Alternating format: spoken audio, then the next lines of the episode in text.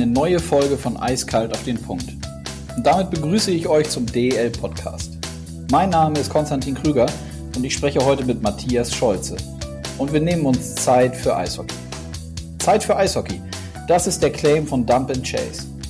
Dump Chase ist ein Eishockey-Magazin, welches es seit Ende 2018 auf dem Markt gibt.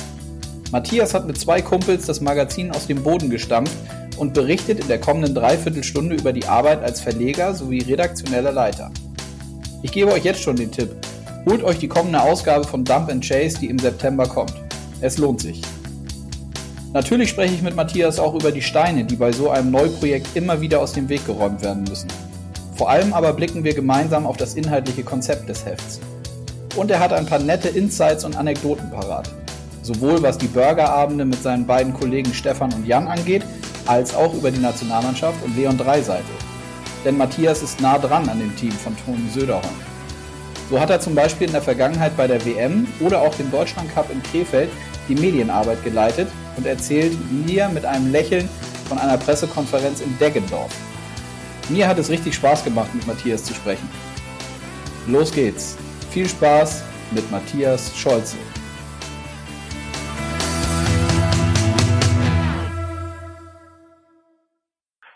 So, ich glaube, das wird mein Ritual. Ich äh, sag hier so oft, der rote Knopf leuchtet, weil das bei mir so schön angezeigt wird. Und er leuchtet heute auch wieder. Und ich freue mich auf das heutige Gespräch mit Matthias Scholze. Hallo Matthias.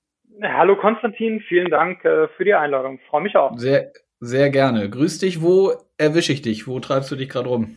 Ich sitze hier gerade in meinem sogenannten Homeoffice in Wiesbaden. Ähm, und ähm, plane die nächste Ausgabe unseres Magazins Dump Chase, die jetzt im September rauskommen wird. Ja, und darüber wollen wir natürlich auch heute ausführlich sprechen, über euer Magazin. Sag kurz, ähm, wir haben eben schon kurz bevor die rote Lampe geleuchtet ist gesprochen. Wie warm ist es gerade bei euch? Geht's? Ist es Also ich habe ich habe versucht, das äh, alles hier zu lüften heute Nacht. Ähm, es ist irgendwie immer noch stickig und schwül. Ähm, es ist aber erträglich. Ähm, von daher, ich will gar nicht jammern. Ich mag ja Sommer irgendwie und finde es auch gut, wenn es warm ist. Also alles okay. Ja, sehr gut. Guck mal, und dann haben wir auch schon, äh, haben wir uns begrüßt, haben gefragt, wie es uns gegenseitig geht, haben über das Wetter gesprochen. Dann können wir jetzt voll in das Thema Eishockey und Dump Chase einsteigen. Ja, sehr gerne. Ähm, gut. Ja, ähm, genau. Wir wollen über, über dein, über euer, ihr macht es ja zu dritt, mhm. über euer Eishockey-Magazin Dump and Chase sprechen. Sag doch bitte zum Start mal unseren Zuhörerinnen und Zuhörern, ähm, was Dump and Chase genau ist und seit wann es das Eishockey-Magazin gibt. Also Dump and Chase ist letztlich ein ähm, ja, Eishockey-Magazin ähm, mit dem Anspruch, ähm, qualitativ gute Stories mit hochwertigen Bildern und einer schönen Optik ähm, zu verbinden. Die Idee dazu ist im Jahr 2018 entstanden, als ich damals die Frankfurt Lions als Pressesprecher auf eigenen Wunsch verlassen hatte, ähm, weil ich einfach da sehr lange war und was Neues machen wollte. Ähm, und gemeinsam mit den beiden Mitstreitern, die hast du ja schon erwähnt, den Jan und Stefan, wir sind alles irgendwie Eishockey-Enthusiasten oder wie gesagt, äh, sind dem Sport beruflich schon verbunden gewesen, haben wir gesagt, es gibt einfach eine Lücke auf diesem, ja, sagen wir mal, magazinigen Markt. Ähm, wenn du an den Bahnhof kommst, äh, dann gibt's da irgendwie Haus und Hund, Garten und Wohnen, äh, Pferde, äh, Reisen. Und bei Eishockey äh, gibt's natürlich die Kollegen der Eishockey News, die eine aktuelle Berichterstattung machen, aber es gibt eben nicht dieses äh, Hintergrundmagazin, das ähm, ja vielleicht nur ein paar Mal im Jahr erscheint. Mhm. Und so haben wir das gestartet ähm, mit einer Crowdfunding-Aktion, die zum Glück geklappt hat. Das war ähm, ja für uns auch überraschend. Wir haben 20.000 Euro eingesammelt, was dann ähm, sozusagen der Startschuss war im Dezember 2018 das Heft in den Druck zu bringen. Äh, wegen den Weihnachtstagen und den paar Verschiebungen, die es dann gab, kam es dann Anfang Januar raus. Und um die zweiten Teil der Frage zu beantworten, als wir rumgezogen sind und erstmal diesen Begriff Dump and Chase erklärt haben, was, was ist denn das? Was, was, was wollt ihr denn mit dem Magazin oder was können wir uns denn darunter vorstellen? Haben wir gemerkt, dass vielen hilft, so eine Brücke zu schlagen zu dem Elf-Freunde-Magazin im Fußball, das ja auch so ein bisschen ja, Fußballkultur und Kult aufgreift. Wir haben immer gesagt, wir wollen das nicht kopieren, ähm, aber die Idee ist natürlich ähnlich. Und das konnten dann schon auch viele, äh, mit dem, damit konnten schon einige äh, etwas anfangen, die vielleicht jetzt auch nicht nur aus der Eishockey-Szene kommen, sondern die wir auch ähm, darüber hinaus befragt haben. Mhm. Habt ihr mit den Jungs da von den äh, Freunden, wo du es gerade sagst, hat, spricht man dann mit denen, mit so einem Philipp Köster mal oder mit der, mit der Redaktion oder wie muss ich mir das vorstellen? Ich muss gestehen, wir haben das echt zu dritt aufgeteilt. Da müsste ich jetzt den Stefan fragen, weil ich glaube, er hatte tatsächlich mal Kontakt mit den Jungs. Wir haben aber auch mit ganz vielen anderen sogenannten Indie-Magazinen, die sich selbst verlegen, weil wir sind ja sozusagen jetzt auch ein eigener Verlag, gesprochen, die uns eine Menge Tipps und ja auch Hinweise gegeben haben. Also das war schon eine große Vorarbeit, bevor überhaupt die erste Ausgabe ins Leben gerufen werden konnte. Mhm. Und seit wann hattest, hattest du oder hattet ihr das zu dritt im Kopf, das zu machen? Also du hast gesagt, das ging dann irgendwie Ende 2018 los mit dieser Crowdfunding-Geschichte. Mhm. Wann war denn so wirklich der, der, der erste Gedankengang oder die Idee, dass ihr Bock hättet und auch daran glaubt, denn das ist ja immer das, das Entscheidende, auch mit so ein Magazin zu machen? Also wir, das war der berühmte, wir nennen es den Burgerabend, ähm, weil Jan, Stefan und ich in Frankfurt immer zu einem ähm, ja, bestimmten Burgerladen gehen wollen. Da kann man keine Schleichwerbung machen, aber der ist nicht weit weg von Jans Wohnort. Mhm. Und wir hatten seinerzeit mal überlegt, da wir alle irgendwie ein Fable für Grafiken, Designs, Corporate Design haben, was können wir denn zusammen machen? Und wir hatten überhaupt nicht über ein Magazin na nachgedacht. Ähm, und dann sagte Jan auf einmal, ich glaube wirklich, das war Jan, ähm, ja, warum machen wir nicht ein Eishockey-Magazin? Und dann waren Stefan und ich erstmal völlig perplex. Was meinst du denn? Ja, äh, eins so wie wir es machen wollen, mit, mit gut gemachten äh, Layout, mit, mit schönen Bildern, dem Sport irgendwie auch was Positives zurückgeben, diese Typen im Eishockey darstellen.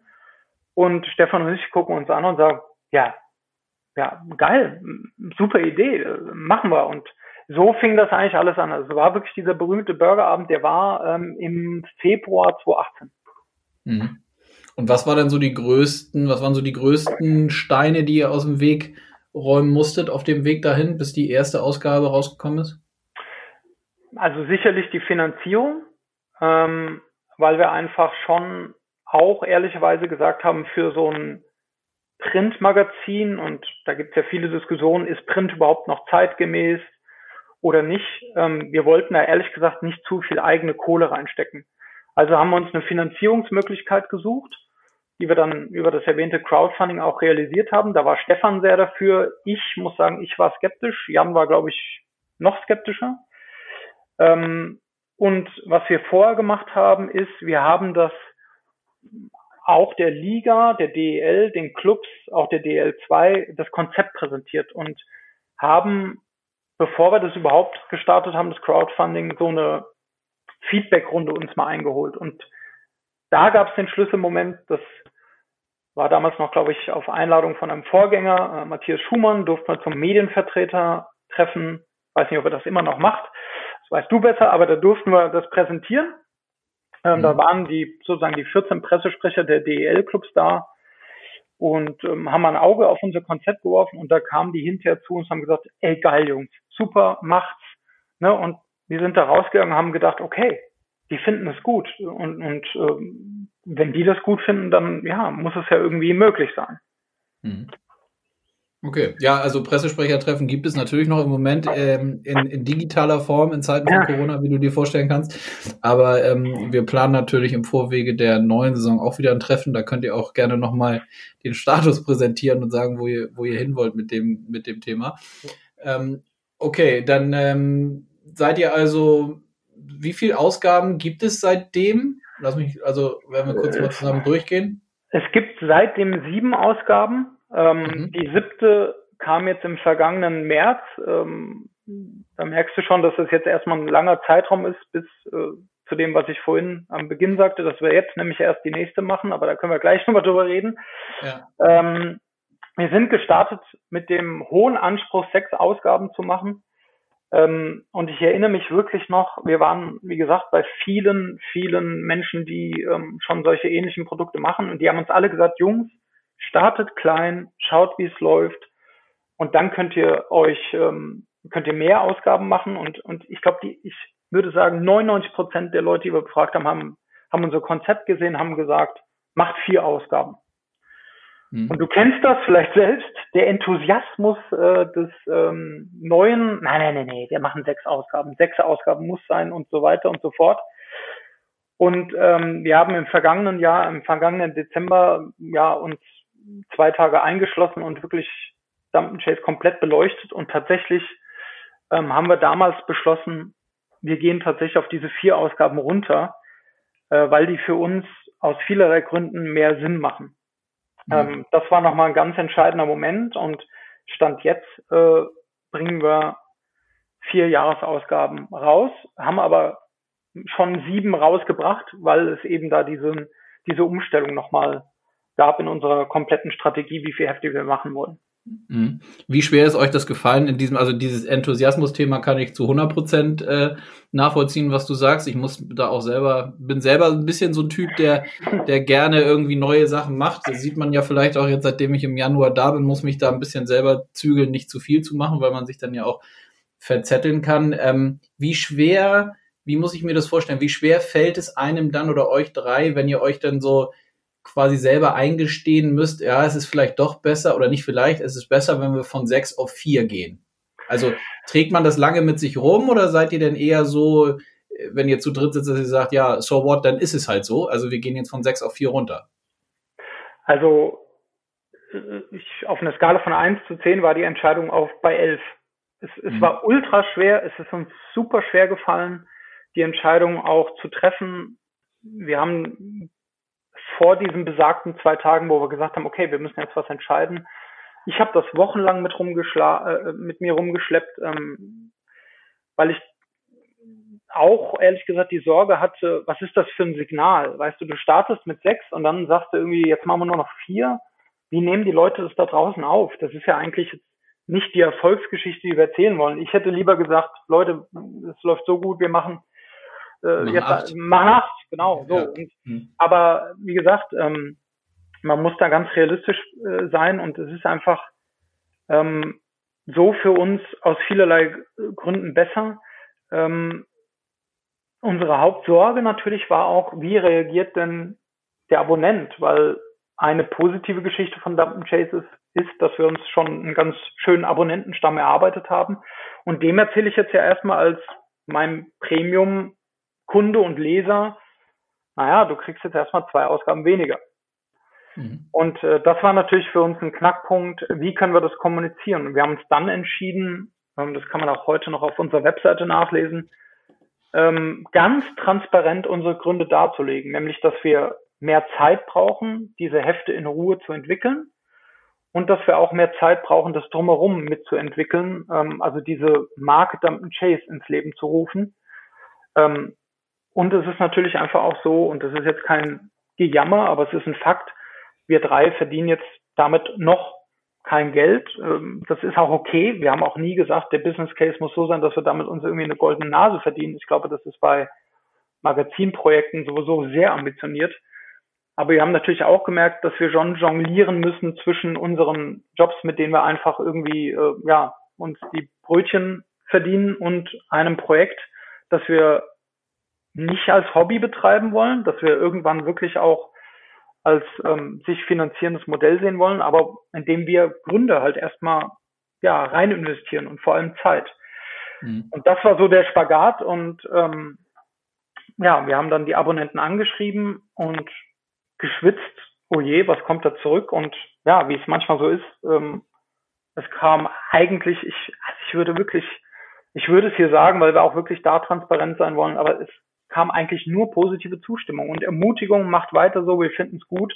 Das war total überwältigend für uns, weil wir, ich hatte schon die Sorge, dass da Leute kommen und sagen, ja, Jungs, also irgendwie, ähm, ne, wo wollt ihr jetzt hin? Ähm, aber nee, es wurde gut aufgenommen und da war man natürlich erleichtert. Mhm. Wo das Thema Abos und Abonnenten jetzt gerade gefallen ist, ähm, natürlich mal die Nachfrage, magst du mal ungefähr sagen oder auch genau, ähm, wie viele ihr da so bislang eingesammelt habt? Also über welche Zahl reden wir ja. da? Wir sind jetzt so bei circa 2000. Ähm, mhm. Das ist, wie man so schön sagt, ähm, fast unseren Businessplan anhand der Ausgaben übererfüllt. Also das freut uns total. wir stehen auch wirklich in einem schönen Austausch mit den Abonnenten, die uns immer wieder auch qualitatives Feedback rüberschicken. Ähm, ja, das ist wirklich eine für uns gute Zahl und ist natürlich auch ehrlich gesagt eine Basis für unser für unsere ganze wirtschaftliche Planung, weil ein Abonnent, wie gesagt, natürlich uns einen Vertrauensvorschuss auch gibt. Er bucht ja sozusagen für einen ganzen Heftzeitraum. Ähm, und ähm, ja, da sind wir wirklich mega happy, dass das so gut angenommen wurde. Mhm. Ähm, dann lass uns doch mal, lass uns doch mal reingucken in das, äh, in das Heft. Also du hattest mhm. ja eingangs schon gesagt, ähm, ihr seid, grenzt euch ja total von zum Beispiel einer Eishockey News ab, die jede Woche die, die Aktualität rund um die Clubs, rund um das Geschehen auf dem Eis, äh, Spiele natürlich, Ergebnisse, alle möglichen Stories, die damit zusammenhängen, ähm, abbilden. Ähm, bei euch ist der Ansatz ja eben ein anderer. Vielleicht kannst du da noch mal ein bisschen tiefer reingehen und erklären, was, wie ihr das, wie das Konzept aussieht von Dump and Chase. Also zunächst mal, uns ist halt ganz wichtig, äh, dass, dass so ein Magazin und deshalb auch unser Claim, äh, der, da muss ich übrigens dem Patrick Bernecker einen Credit geben, äh, der ja bei Magenta Sport mitmoderiert, der nämlich an dem Tag mit dabei war. Unser Claim ist Zeit für Eishockey. Und natürlich aus mhm. zweierlei Gründen. Aber wir finden, es ist jetzt Zeit für Eishockey, für diesen tollen Sport, sich ähm, noch weiter zu entwickeln und Zeit für Eishockey, weil wir daran glauben, dass solche Hintergrundmagazine oder einfach auch nur schön gemachten Geschichten.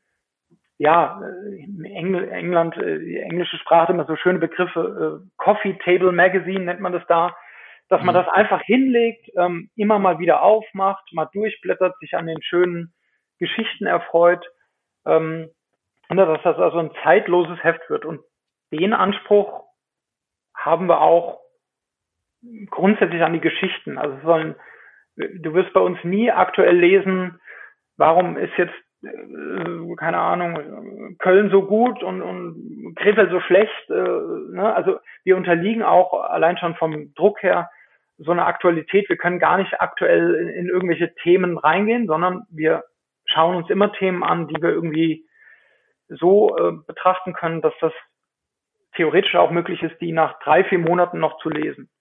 Mhm. Und das zweite für uns war bei den Stories immer, wir wollen persönliche Geschichten erzählen, weil wir glauben, dass es immer noch einen großen Bedarf gibt, unsere Typen im Eishockey darzustellen. Ähm, wir haben ja die Herausforderung und das ähm, siehst, wirst du ja wahrscheinlich genauso sehen. Wir, wir haben einfach diese coolen Typen, die sich aber erstmal hinter einem Helm und Visier verstecken. Ja, und wir haben eine Rückennummer und einen Namen, aber wir haben die nicht so präsent wie zum Beispiel im Basketball oder im Fußball, sondern bei uns muss man sie irgendwie zeigen. Und das wollen wir halt äh, machen, auch unter anderem dann auf den Covern. Wir wollen diese Menschen hinter diesem Sport zeigen und die Geschichten.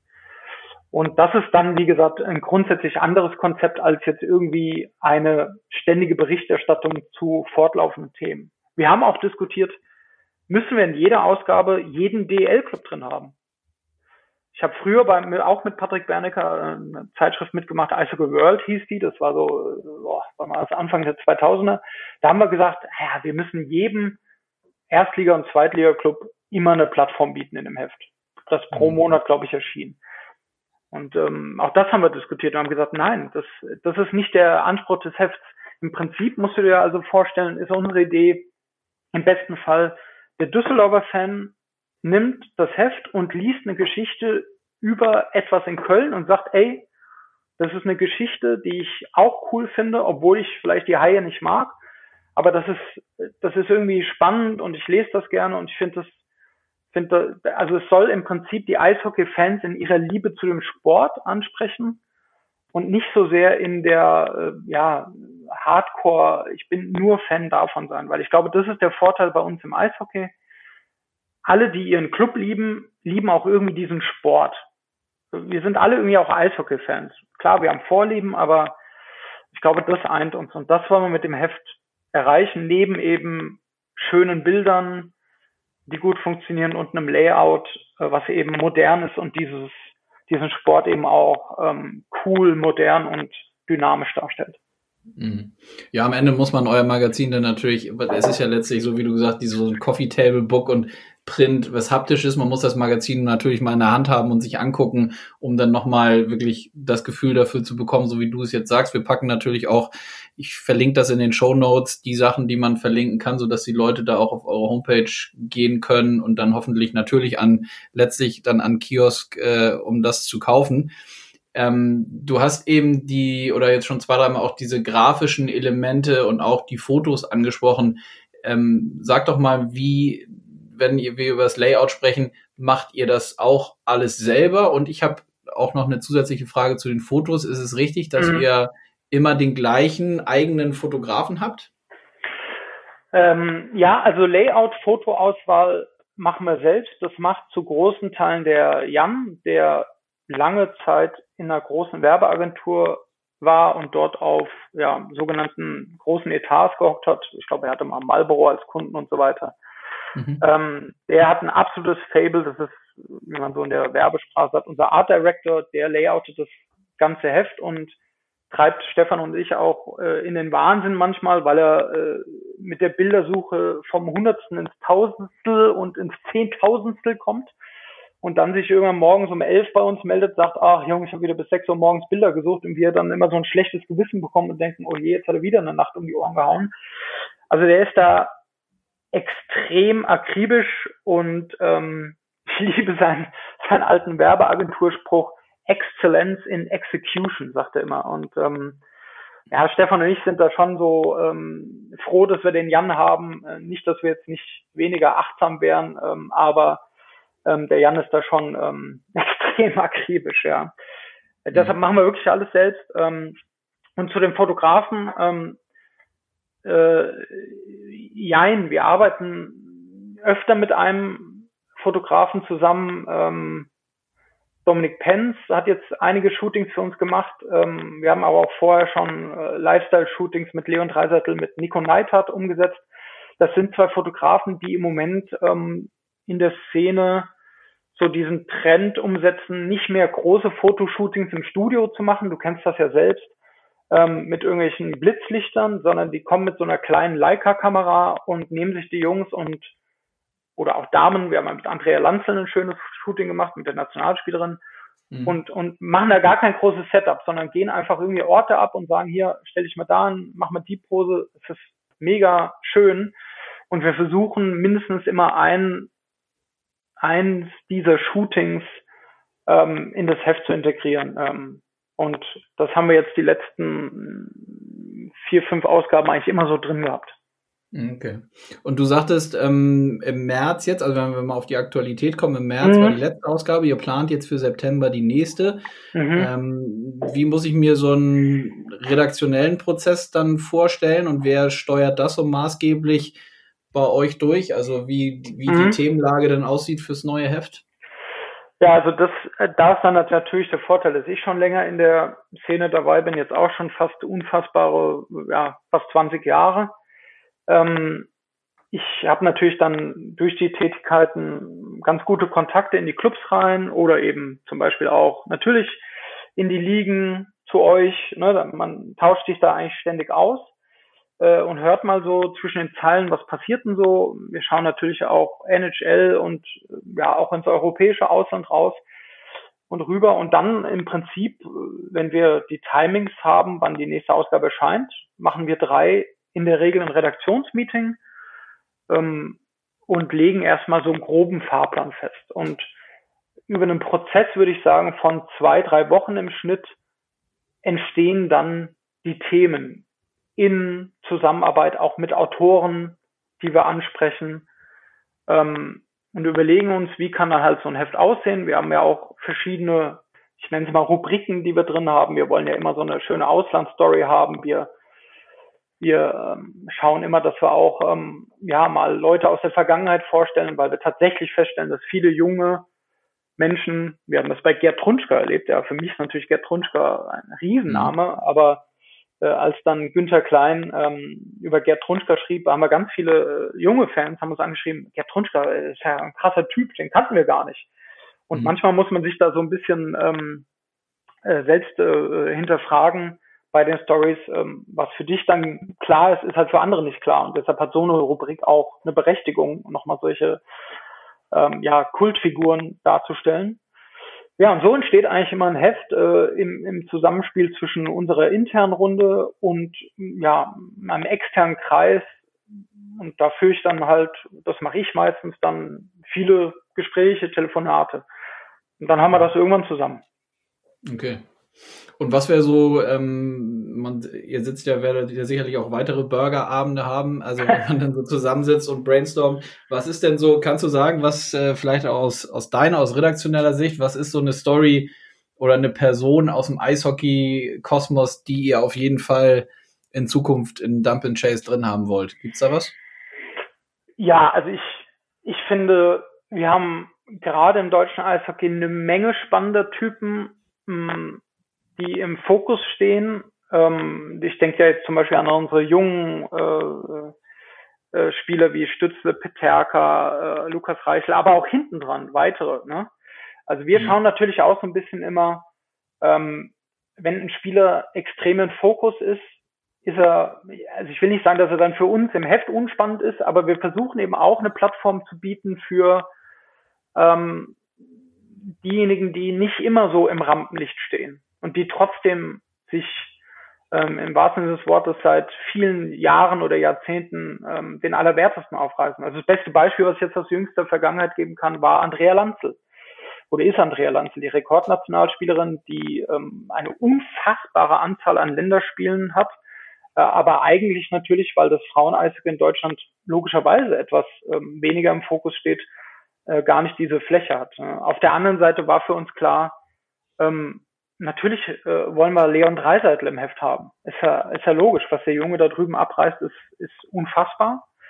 Ähm, und so schauen wir halt immer uns an, äh, dass wir einen guten Mix haben. Ja, also ich will jetzt oder wir wollen nicht immer nur die Top-Leute im Heft haben, sondern eben auch mal ähm, andere Geschichten hören. Ja, ich erinnere mich in der Ausgabe 2 haben wir ein ganz tolles Shooting auch und Story mit Dustin Strahlmeier gemacht der damals mhm. so up and coming war. Ähm, na, also so versuchen wir da immer so ein Gewicht auch drin zu haben und auch ähm, ja Menschen aus der Eishockey-Szene eine Plattform zu geben, die nicht nicht so oft ähm, repräsentiert werden.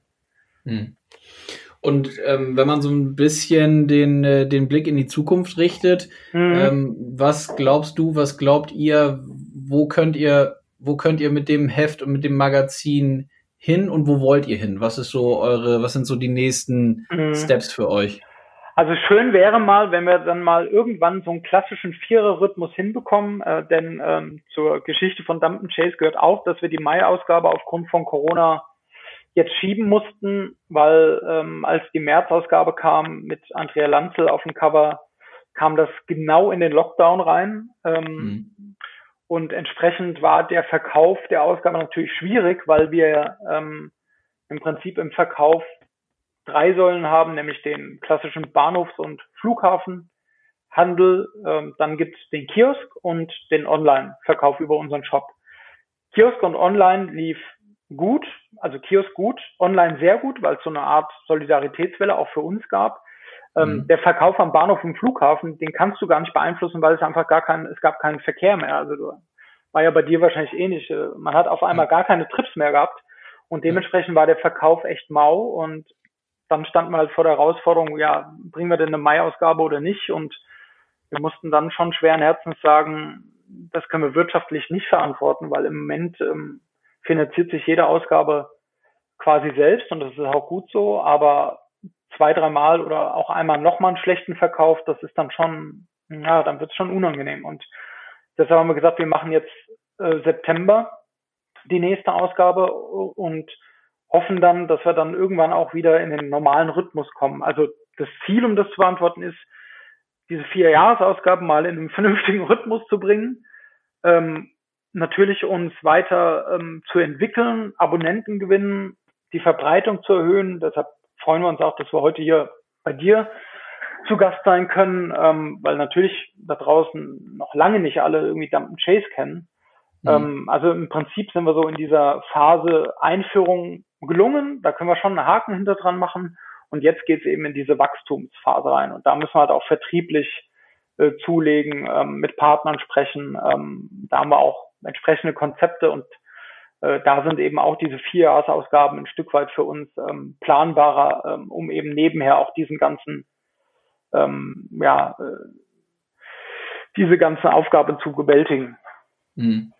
Beim Thema, das Ding selber zu verlegen, so wie ihr es ja aktuell macht, also mhm. also selber so einen kleinen Verlag zu haben, äh, hat man dann da auch so Konzepte, Ideen oder nächste Schritte im Kopf, dass ihr sagt, ihr könntet euch irgendwann auch mal vorstellen, wenn das, also wir unterstellen mal, dass das weiter funktioniert und auch mhm. noch besser funktioniert, mehr Abonnenten gibt, mehr Leser und so, dass man auch sagt, ja, irgendwann würden wir gerne, wenn es Interesse gibt, das mal irgendjemandem anders geben, der einen Verlag hat und der das dann rausbringt? Klar, auf jeden Fall. Also das Selbstverlegen hat Vorteile jetzt in der Situation, weil wir natürlich A, erstmal sehr viel selbst lernen und das macht auch Spaß zu lernen und wir auch die direkten Kontakte mit Druckerei, Vertrieb und so weiter haben. Das ist schon alles sehr, sehr spannend. Ähm, aber ich würde nie sagen, dass wir uns äh, einem Verlag verwehren, um Gottes Willen. Also das wäre sicherlich auch in Sachen Vermarktung für uns ein großer Sprung. Ähm, Dazu müssen wir vermutlich auch, wie gesagt, weiter wachsen, um dann interessant zu werden. Ähm, aber ähm, ich kann auch hier ganz klar sagen, wir sind nach wie vor nicht ja, eindeutig weniger motiviert als zum Start. Wir glauben an das ganze Projekt und ähm, ja, deshalb hast du schon recht, das, das wäre dann sicherlich auch mal mittelfristig ein, ein Schritt, den man dann angehen könnte, weil da sich einfach doch nochmal ganz andere Potenziale ergeben. Mhm.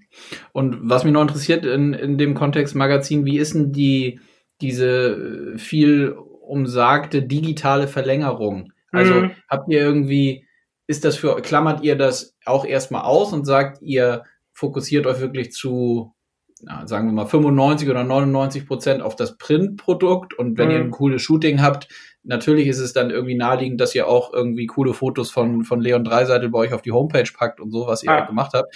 Ähm, oder ist, ist, geht es dahin, dass ihr euch durchaus vorstellen könnt, da mehr zu machen, perspektivisch, Inhalte aus dem Heft ins Digitale zu packen? Ja, sehr guter Punkt. Ähm, und ich glaube, ähm, die Erkenntnis auch aus der jüngeren Zeit jetzt ist, dass es an digital überhaupt kein Weg vorbeigeht. Äh, und äh, bei uns ist es natürlich so, ähm, das ist auch ein Insight, den man ruhig teilen kann. Wenn ich am Kiosk oder am Bahnhof ähm, Hefte verkaufe, kriege ich nur einen geringen Teil zurück vom Verkauf, weil einfach Gebühren für den Vertrieb und weitere organisatorische Dinge abgehen. Wenn ich mein mhm. Heft im Online-Shop bei Dump Chase bestelle und deshalb will ich da auch jeden ermuntern, dies zu tun, haben wir natürlich am meisten davon, weil wir da die sogenannte Marge ist dann halt sehr hoch. Ja, da haben wir dann, glaube ich, von dem sieben Euro äh, plus äh, Verkaufswert, also da kommen fast 90 Prozent zu uns zurück. Das ist natürlich super. Ja, also wir mhm. haben dann letztlich das Porto, ähm, was dann drauf geht. Ähm, also insofern ist digital wichtig und ja, wir haben auch schon die Idee äh, und Stefan bastelt da auch an einem Relaunch der Website, uns dort auch storymäßig noch mehr zu platzieren für diese Heft-Zwischenzeiträume, weil klar, wir bewerben jedes Heft sehr offensiv, wenn es rauskommt, in den Wochen davor und danach, aber in den Zeiträumen dazwischen, da können wir auf jeden Fall noch zulegen und uns auch mitplatzieren. Ne? Wir, wir teilen dann natürlich aktuell jetzt viele Dinge aus der Community, aber wir wollen da auch selbst ähm, storymäßige Akzente im Dump Chase Style ähm, äh, teilen. Das heißt, auch da wieder das Beispiel, wir werden sicherlich nicht eine Pressemitteilung teilen, Spieler X verlängert in, in Y. Das ist für uns nicht auf Dump Chase interessant. Aber ne, eine Hintergrundstory zu bringen, vielleicht zwei, dreimal im Monat den Content nur digital zu spielen, das könnte eine Variante für uns sein oder ist eine Variante, die wir gerade durchspielen. Aber mhm. klar, hängt auch an Manpower, hängt auch an Finanzierung. Äh, wir wollen auch Journalisten, die für uns arbeiten, fair bezahlen. Auch da weißt du, was in der Branche teilweise los ist. Das ist ähm, unter aller Kanone, muss ich ganz ehrlich mal auch kritisch sagen. Ja. Ähm, und äh, das wollen wir nicht. Also wenn das Ding, wenn wir nicht fair bezahlen können, dann machen wir es lieber nicht. Mhm. Und dann wirklich noch letzte Frage jetzt zu dem Themenblock Dump and Chase. Ähm, September haben wir jetzt schon ein paar Mal angesprochen. Kannst du, kannst du schon irgendwie ein, zwei Themen mal anteasern oder seid ihr noch komplett in der hm. Findungsphase? Auf, kann ich auf jeden Fall. Also wir werden, ähm, äh, wir haben lange über den Titel nachgedacht, weil wir natürlich auch dieser ganzen Corona-Pandemie-Situation, da kommen wir nicht vorbei.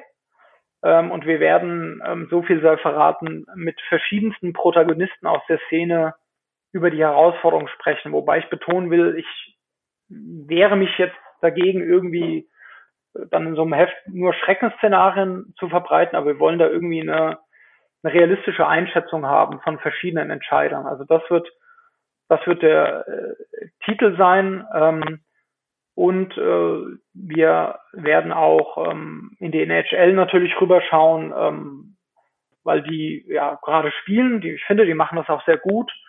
Mhm. Ähm, und da wird es auf jeden Fall auch ähm, eine Story geben mit jemandem äh, aus der NHL, der uns da auch nochmal so ein Stück weit ein Insight gibt zu dem ganzen Prozedere da drüben.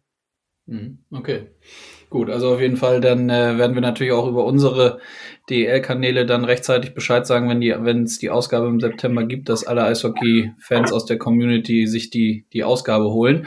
Ähm, dann wollen wir noch, das ähm, finde ich interessant zum Thema Insights, ähm, noch über ein Thema sprechen, was auch mit deiner Person zusammenhängt. Du hast ja auch in der Vergangenheit immer, immer mal, ähm, kannst du ja besser selber sagen, ähm, für den DEB und für die Nationalmannschaft gearbeitet.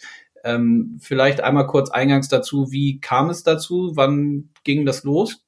Das ging im Juli 2018 los. Da kam eine Anfrage des DEBs, weil die eben auch ähm, ihr Medienteam vergrößern wollten und sich breiter aufstellen, denn ich glaube, manchen da draußen ist nicht bewusst, was sie da alles zu bewältigen haben. Auch ich war total überrascht, weil man, man, ne, wir alle denken immer so an die A-Nationalmannschaft, aber die haben natürlich äh, x Mannschaften, die entsprechend medial dargestellt werden wollen und auch sollen. Und ähm, da braucht es halt einfach eine entsprechende Manpower. Und seinerzeit war es so, dass sie eben eine Person suchten, die im Umgang mit Medien, also die klassische Pressearbeit, die du ja auch gut kennst, mit Medienhäusern, Sport 1, ARD, ZDF, da suchten sie einfach eine Person, die ähm, entsprechende Erfahrung einbringen kann. Und das endete dann damit, dass ich als Honorarkraft ähm, beim Deutschen Cup dabei sein durfte und eben bei allen Maßnahmen der A-Nationalmannschaft, also sprich WM-Vorbereitung und als ähm, für mich natürlich persönlich ganz tolle Sache, durfte ich dann auch bei der WM in der Slowakei ähm, mit vor Ort sein in Kosice und dort eben die Mannschaft medial betreuen, äh, im Austausch vor allem mit den Medienvertretern. Ja. Er ist auch in der Schweiz so gewesen. Ähm, da hatte ich nochmal sozusagen den Call abbekommen. Eine total tolle Ehre für mich. Ähm, das fiel ja dann leider aus, ähm, aber so kam das zustande und Gut, jetzt muss man natürlich mal Perspektive schauen. Ähm, es ist ja, glaube ich, für alle im Moment noch schwierig, wirklich die Szenarien durchzuplanen, aber ich gehe davon aus, dass ich da auch weiter im Dunstkreis ähm, mit unterstütze, in welcher Form auch hm. immer.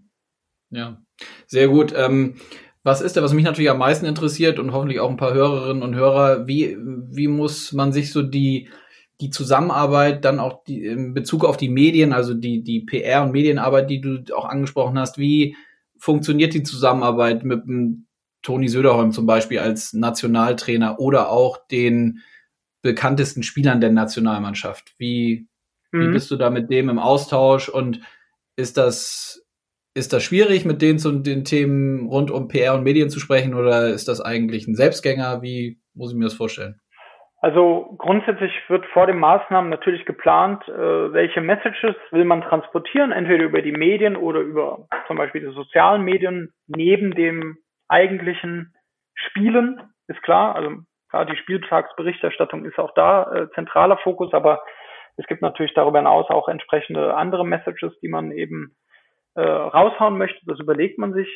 Ähm, der Umgang, ich war total positiv überrascht. Ich finde, sowohl bei den Offiziellen als auch bei den Spielern ist Medienarbeit fest verankert. Da gibt es keine Überzeugungsarbeit zu machen, insbesondere jetzt, weil das natürlich spannend ist mit Toni Söderholm, rennst du da auch offene Türen ein, eben auch ähm, bei Themen wie, können wir denn in die Kabine blicken, ähm, kann man denn auch zum Beispiel einen äh, Fotografen reinlassen mal und, und äh, vielleicht Dinge öffnen, die früher nicht möglich waren. Da trifft man bei Toni oder da rennt man wirklich offene Türen ein. Da ist er ganz, ganz mhm. modern und das kann man ja auch entsprechend abstimmen. Also das ist überhaupt kein Problem, sich da auszutauschen und zu sagen, hier, Toni, war das okay für dich? Sind wir da irgendwie zu nah dran oder nicht? Und da würde dir ein ehrliches Feedback geben.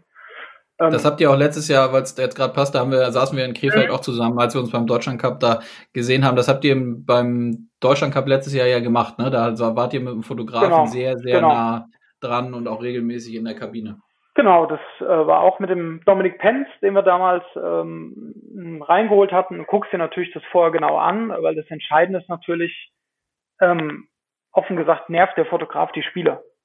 Also mhm. das muss absolut passen, weil wenn da eine Person drin ist, die irgendwie aus irgendeinem Grund, ich kann jetzt gar keinen Grund nennen, aber wenn die nicht funktioniert, dann musst du das Ding eigentlich sofort abbrechen, weil wenn sich die Spieler da irgendwie ähm, nicht drauf einlassen, aus irgendeinem Grund, dann geht das nicht. Es hat funktioniert, es sind, wie ich finde, einfach nochmal ganz andere Blick aus der Kabine, neben den wirklich tollen ähm, äh, Spieltagsbildern äh, hatten wir da dann einfach nochmal ein, ein Portfolio an Bildern, die, die wirklich super waren. Äh, und ähm, das fand ich echt äh, eine tolle, äh, ja, eine tolle Entwicklung, dass da der DB sich so offen gezeigt hat und, und auch sowas zugelassen hat. Und ich denke, der DB wird auch diesen Weg ähm, weitergehen, weil das ja irgendwie auch nochmal ein ganz spannender Insight ist. Mhm.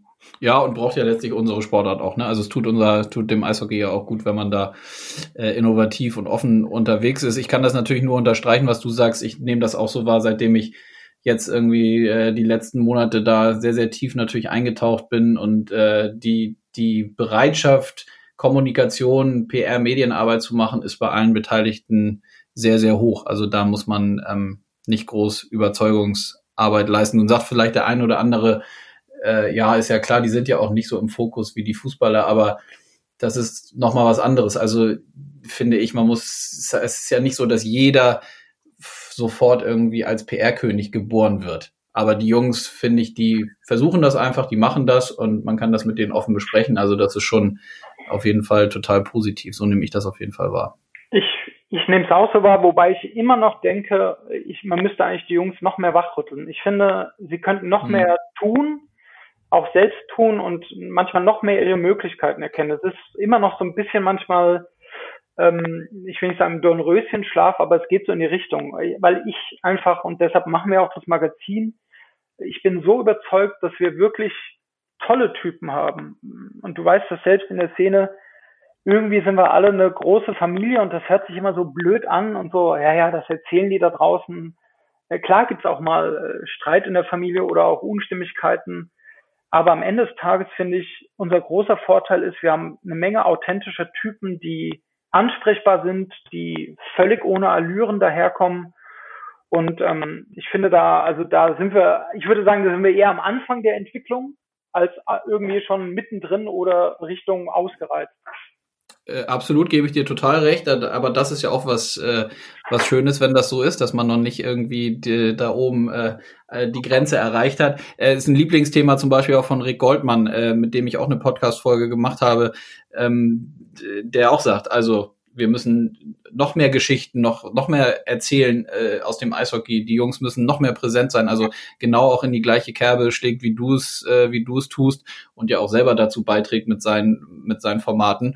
Aber klar, die Jungs müssen da selber äh, auch noch viel, viel stärker das verinnerlichen, dass das geht und dass sie auch keine Sorge haben müssen. Aber das ist eben Prozess letztlich. Ne? Und das braucht dann natürlich auch irgendwie ein paar Leute, die da immer wieder mit dran arbeiten. Aber auch da finde ich, dass ähm, in der Eishockey-Community sowohl DEB-seitig als auch DEL-seitig ganz, ganz viel eben da ist, was man jetzt einfach nochmal stärker verzahnen muss, verbinden muss und dann kann man da auch nochmal wieder einen Schritt nach vorne gehen.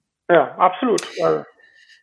Sag mal ein Thema noch, ähm, auch ich glaube, ich komme im Moment so über keine Folge hinaus, wo dieser Name nicht fällt, was ja klar ist, Leon Dreiseitel, der äh, unfassbare äh, Leistungen drüben ähm, abliefert. Du kennst ihn aus der direkten persönlichen Zusammenarbeit auch, sowohl von der Nationalmannschaft als auch jetzt aus eurem Magazin. Hast gesagt, ihr habt mit ihm ein Shooting gemacht. Mhm. Ähm, da gibt's ja auch ein, zwei gute Insights. Ne? Also ihr hattet mal eine, eine ziemlich äh, gut frequentierte Pressekonferenz in Deggendorf, wie ja, du gesagt hast. Es war äh, eigentlich unglaublich, weil äh, das ist ja so, vor einer, so einer WM, ne, das ist ja dann die Spannung, wer kommt aus der NHL, wer ist verfügbar. Und natürlich war das vor der WM der Slowakei, die ja jetzt die bislang letzte war, auch das Riesenthema. Was, wer kommt und wie bereiten wir uns vor? Ne? Und mhm. äh, natürlich äh, spielst du da intern dann schon auch PR-Szenarien durch. Ähm, ja, was ist, wenn Leon kommt? Wie, wie handeln wir das? Ne? Weil uns schon vorher klar war, wenn Leon kommt, wird sich da ähm, die Aufmerksamkeit einfach, weil er da drüben, wie gesagt, äh, unglaublich Gutes leistet, nochmal verschieben.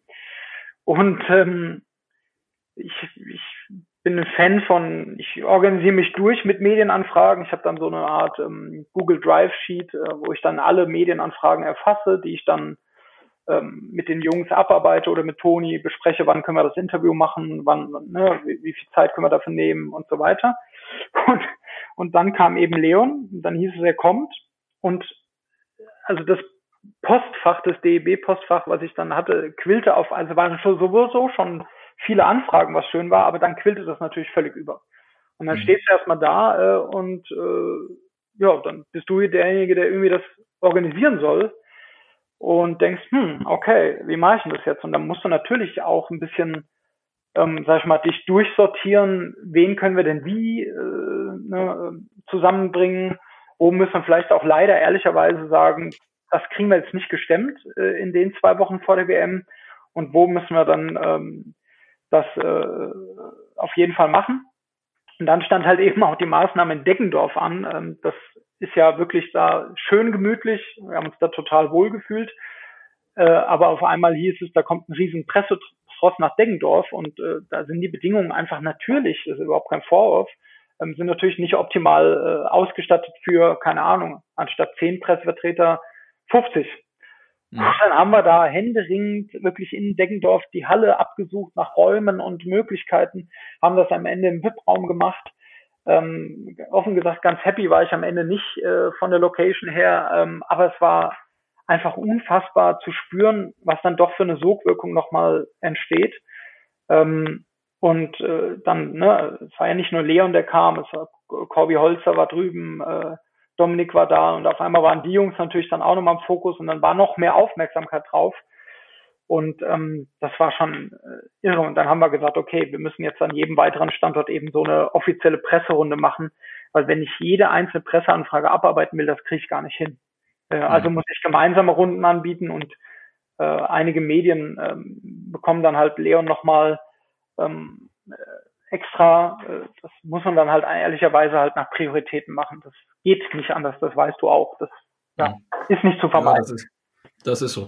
Wie, ähm, wie geht denn Leon mit diesen Themen um, also mit diesem Medialen? Was, was ist so dein Eindruck? Klar, das liegt jetzt schon ein paar Tage, Wochen oder Monate zurück. Das wird sicherlich auch nicht weniger gewesen sein.